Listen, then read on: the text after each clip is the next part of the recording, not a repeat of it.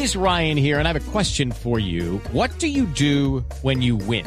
Like, are you a fist pumper? A woohooer, a hand clapper, a high fiver. I kind of like the high five, but if you want to hone in on those winning moves, check out Chumba Casino. At ChumbaCasino.com, choose from hundreds of social casino style games for your chance to redeem serious cash prizes. There are new game releases weekly, plus free daily bonuses. So don't wait. Start having the most fun ever at ChumbaCasino.com. No purchase necessary. BGW. Void were prohibited by law. See terms and conditions. 18 plus.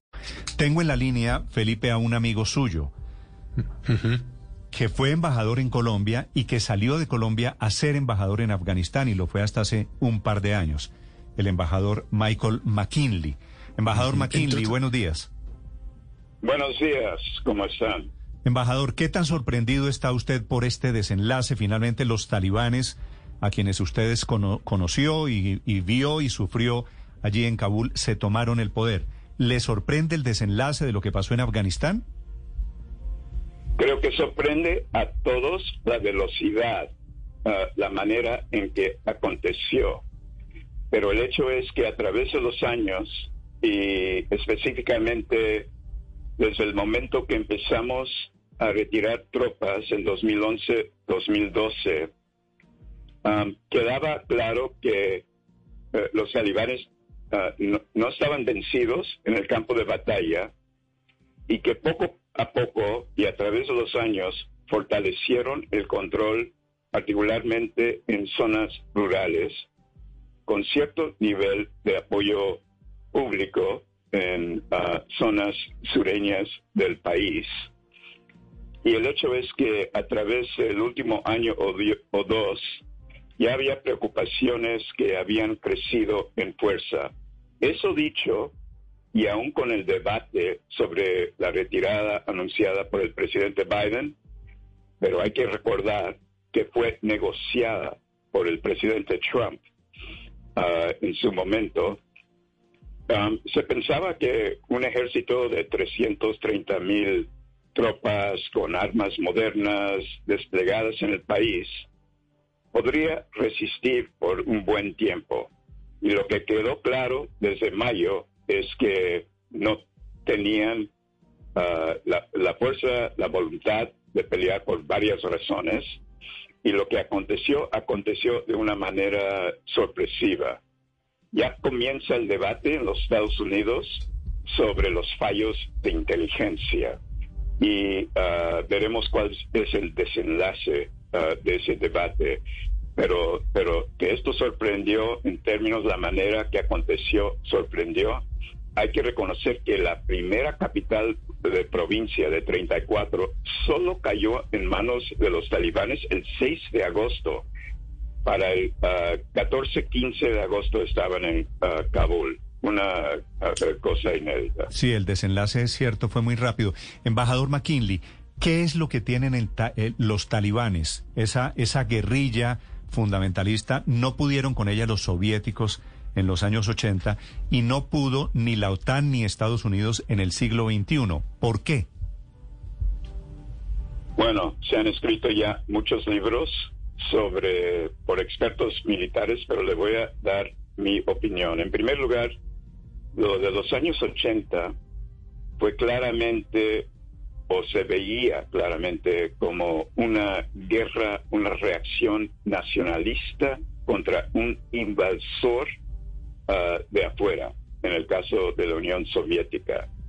Así que la guerra en ese momento eh, se componía, o la alianza que luchaba contra los soviéticos, se componía de representantes de todas las clases políticas, ah, líneas ideológicas, uh, fuera, de los que estaban de la izquierda del lado los soviéticos, de ah, las diferentes etnias. Así que no hay una comparación directa con lo que comenzó a acontecer en los años 90 cuando surgieron los talibanes. Y hay que recordar que surgieron en un momento en que el fundamentalismo islámico estaba surgiendo en muchos diferentes países. O sea, Afganistán no era único, sí era el caso de, ideología más extremista.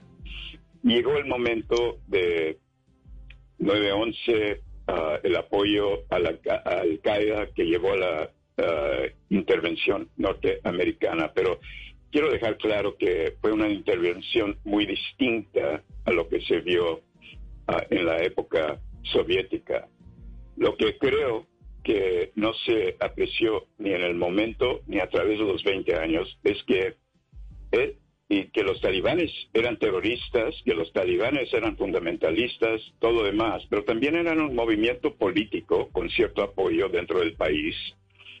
Tuvieron una organización de guerrilla que los ah, permitió sobrevivir y tenían santuarios en ah, el país, país vecino, en Pakistán, que los permitía en momentos que les iba muy mal retirarse um, rehabilitarse y lanzar de nuevo. Y es lo que vimos a partir de 2007-2008 para adelante. Así que es uh, un panorama distinto, pero cuando se ve lo que está aconteciendo en este momento, la estimación más elevada de la fuerza de los talibanes es de 70-75 mil, y hay muchos que creen que es menos de eso, las Fuerzas Armadas de Afganistán tenían 330 mil uh, personas y no hubo pelea, no hubo. fuera de un par de capitales, la mayoría se entregaron a los talibanes. Así que hablar de una agrupación militar que supo organizarse de otra forma para derrotar a un ejército no era el caso. En marzo-abril todavía se hablaba dentro de los servicios de inteligencia norteamericanas, con lo que se ha dicho en los medios, de que sería dos, tres años antes de que los talibanes llegaran a controlar la gran parte del país. Claramente otra cosa estaba en juego y ah, creo que se va a analizar por mucho tiempo qué pasó con estas Fuerzas Armadas, pero mucho más importante, dónde estuvo el liderazgo político del país a nivel nacional y a nivel regional. Sí, precisamente, embajador McKinley, quisiera preguntarle por un tema que es hoy preocupación en todo el mundo y tiene que ver con la situación de las mujeres en Afganistán, porque los talibanes no solamente son fundamentalistas, sino también misóginos. Hay en total unos nueve millones de niñas afganas que van a la escuela y en algunas ciudades incluso mujeres, más de la mitad están yendo a la universidad. Todas ellas ahora qué, vuelven a la casa y se van a quedar sin, sin estudiar. Le voy a dar mi opinión personal. Es una situación horrorizante. Ah, y el drama más grande eh, que vive Afganistán para nosotros que estuvimos eh, en el país y amamos y queremos a, la gente de Afganistán es lo que pueda llegar a acontecer con las niñas y las mujeres de Afganistán y presentar a los talibanes como personas que han cambiado de punto de vista, quizás lo han hecho, están ya hablando de que las niñas pueden estudiar hasta los 12 años, eso eh, es un cambio comparado con cómo estaban en 2001, en que ni permitían a las niñas ir a la escuela, pero tampoco es hablar de un gran eh, cambio hacia el liberalismo o apoyo al papel de las mujeres. Ah, en una sociedad. Es de gran, gran preocupación. Ya se ve en estos dos, tres días que las mujeres ya no están saliendo a la calle ah, ah, y, y, las que sí salen están 100% cubiertas por los burkas. Y eh, tendremos que ver cómo se desarrolla esto. Hemos visto otras sociedades que imponen límites a las mujeres Ah, no tenemos que ir mucho más allá que Arabia Saudita, pero no hay comparación ah, en el extremismo que hemos visto con los talibanes. Así que ah, se perfila, yo creo, como la gran tragedia de lo que está aconteciendo en este momento y no le tengo ni sugerencias ni respuestas a lo que se puede hacer. Todo esto es demasiado nuevo, estamos Ah, eh, yo creo que el mundo está intentando ah, entender lo que significa todo esto para las mujeres, para el país, para la posibilidad de una guerra civil que se arme todo. Todo se está eh, eh, discutiendo y examinando, pero sin tener análisis claro en este momento. Sí, señor McKinley, sé que todo está desarrollándose de una forma muy rápida, pero pudiera ser este el punto final de la estrategia de intervenciones militares estadounidenses más allá de sus fronteras, luego de, de lo que evidentemente no solo para Estados Unidos, sino para la comunidad internacional, ha sido un fracaso en Afganistán? Sí, el hecho es que llevo demasiado tiempo trabajando cuestiones de la política exterior de los Estados Unidos para llegar a esa conclusión. Si estuviera trabajando en 1975, en la época de Vietnam, uh, seguro que en ese momento hubieran, hubiera, uh, hubieron los, los mismos interrogatorios. Lo que sí puedo decir es que a través de los últimos 20 años, los Estados Unidos se empeñó primero en Afganistán, después en Irak, después hasta cierto punto con el conflicto en el norte de Siria y después en uh, otras partes del Medio Oriente, en guerras relacionadas a la meta de frenar un terrorismo que se veía como una, una amenaza global. Pero en, el proceso de hacer las intervenciones, terminamos con un gasto de 3 trillones de dólares, terminamos con casi 10 mil americanos muertos y más de 50 mil heridos. Y ah, terminamos en una situación en que el país y, vio de paso a una transformación que acontecía en muchas otras partes del mundo. Eh, una China emergente, una Asia que se transformaba en un poder económico, cambios políticos, problemas sociales que nosotros teníamos casa adentro, una transformación tecnológica, Uh, la, emergencia de uh, nuevos uh, nuevos problemas ya a nivel transnacional de pandemias, como hemos visto, el cambio climático.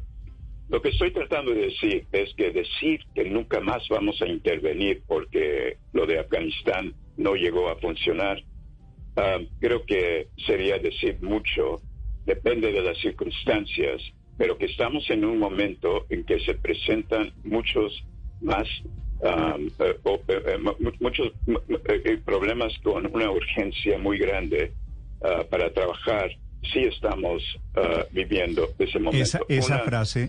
una, una, una, aclaración final. El, el, hecho es que lo de Afganistán se tiene que dividir en dos partes.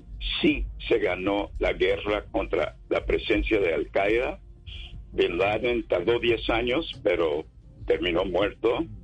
Y en ese momento se podría haber dicho, hemos cumplido con la misión de, ah, de, minar la amenaza terrorista a los Estados Unidos. Pero se siguió otros 10 años y, ya estamos viendo cómo se presenta. De eso, embajador McKinley, de eso le quería preguntar. Esta frase del presidente Biden de ayer, de que esa es una guerra ajena, puede significar en el fondo el fin de la política de intervención, de la tradicional política intervencionista de Estados Unidos en conflictos ajenos por el mundo? Bueno, eh, eh, eh, lo que he tratado de decir es que en este momento um, el esfuerzo político será sobre otras problemáticas, pero decir que no habrá en el futuro momentos en que haya la necesidad de intervenciones militares, nunca se puede saber. Y lo de 9-11 eh, no fue cantado. El, hecho es que aconteció y, tuvo que haber una respuesta.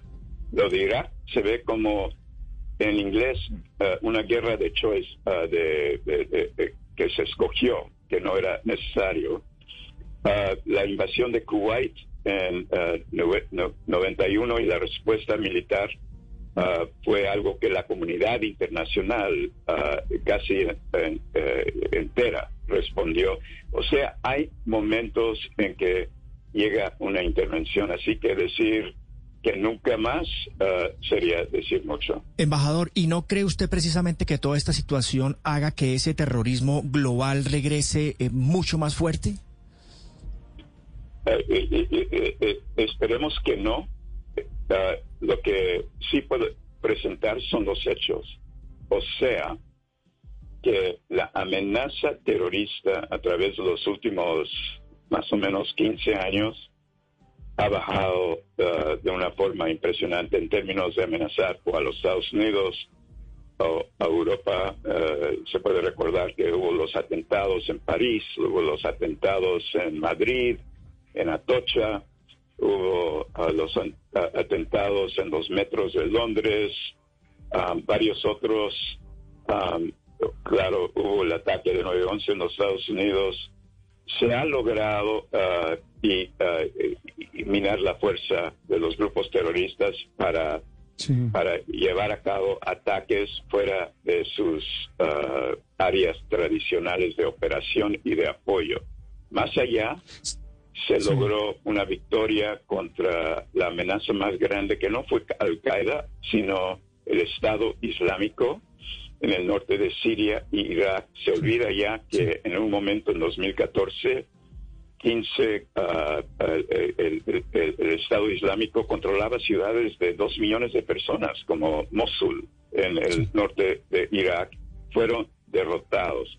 Eso no quiere decir que la amenaza terrorista se haya desvanecido en su totalidad para nada.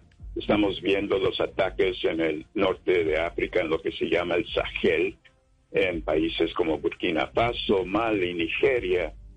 Uh, uh, y uh, es, es, es, es, un problema constante, pero que requiera una respuesta de intervención y ocupación militar al nivel que vimos en Afganistán, eh, Irak. creo que eh, esperemos que no volvamos sí. a ese momento y le aseguro que una presencia, eh, eh, estamos con ya una habilidad tecnológica y de respuesta a los terroristas mucho mayor que de la que teníamos en, dos, en 2001. Señor embajador, ¿va a quedar algún tipo de presencia occidental, norteamericana allá en Afganistán? De nuevo, uh, demasiado pronto para uh, especular. Uh, creo que lo que hemos visto en 72 horas es que los talibanes no están entrando a las embajadas para saquearlas ni declarar su poderío y independencia de la comunidad internacional. Sus voceros están diciendo que tienen relaciones con todos, incluyendo los Estados Unidos. Y se puede uh, llegar a, uh, a, un momento en que haya relaciones diplomáticas de nuevo con un gobierno en Kabul, pero depende mucho de lo que acontece en las próximas semanas y, y meses. Así que uh, a esperar a ver el desarrollo uh, de lo que está aconteciendo en el terreno. Uh -huh. Embajador, escribió usted en las últimas horas en la revista Foreign Affairs un artículo en el que dice todos perdimos Afganistán. Dos décadas de errores. ¿Cuáles fueron los errores fundamentales que llevaron a este fracaso? Bueno, para mí es una serie de factores uh, que nos llevaron a este momento. Uh, lo que escribo en el artículo um, es que hubo un mal cálculo sobre el desarrollo, la reconstitución de una fuerza de seguridad en Afganistán. Y fue a través de años. Um, segundo, menospreciamos un poco, no entendimos bien el panorama político del país y a través de 20 años nunca se consolidó una alternativa que convencía al pueblo afgano que valía la pena pelear para el gobierno de Kabul por los líderes políticos que tenían en ese momento. No quiere decir que apoyan al, al, al, a los talibanes, no, lo, no los apoyan. Um, el, el, hecho es que los talibanes tendrán cierto nivel de apoyo, pero no se aproxima ni por mucho a una pluralidad, ni, ni hablar de mayoría de los afganos. pero sí había una apatía política del pueblo afgano con uh, los líderes uh, que tenían. Y, y, y, hablo ahí de una forma diplomática, pero el hecho es que se estima de que de los 140 mil millones de dólares que ingresamos en el país para asistencia, tanto para las Fuerzas Armadas como para la sociedad civil, que se espumó 19 mil millones de dólares en mal manejo o corrupción. No se puede trabajar en esa base, no se puede trabajar en esa base. O sea, hay, hay, hay, hay que entender las cosas. Yo, desde hace mucho, um, y creo que me lo, me, escuchaban ahí, si me escuchaban, pero el, el, ejemplo mejor que conozco en la época de la posguerra fría, o sea, después de 1989, de un país que supo, supo enfrentar un dilema existencial um, uh, y, superarlo en términos de las amenazas al Estado, de insurgencias, de narcotráfico y todo, fue Colombia. Y Colombia, con el apoyo de amigos como los Estados Unidos, los colombianos decidieron um, eh, eh, el, camino y la respuesta.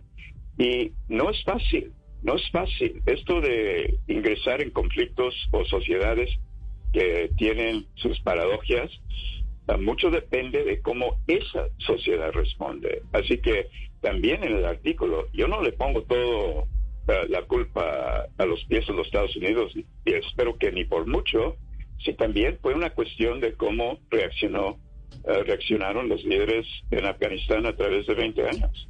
Sí. Usted lo dice en términos diplomáticos, pero parte del ejercicio es que el gobierno afgano que intentaba controlar a los talibanes se robó buena parte de la plata que entregó Estados Unidos.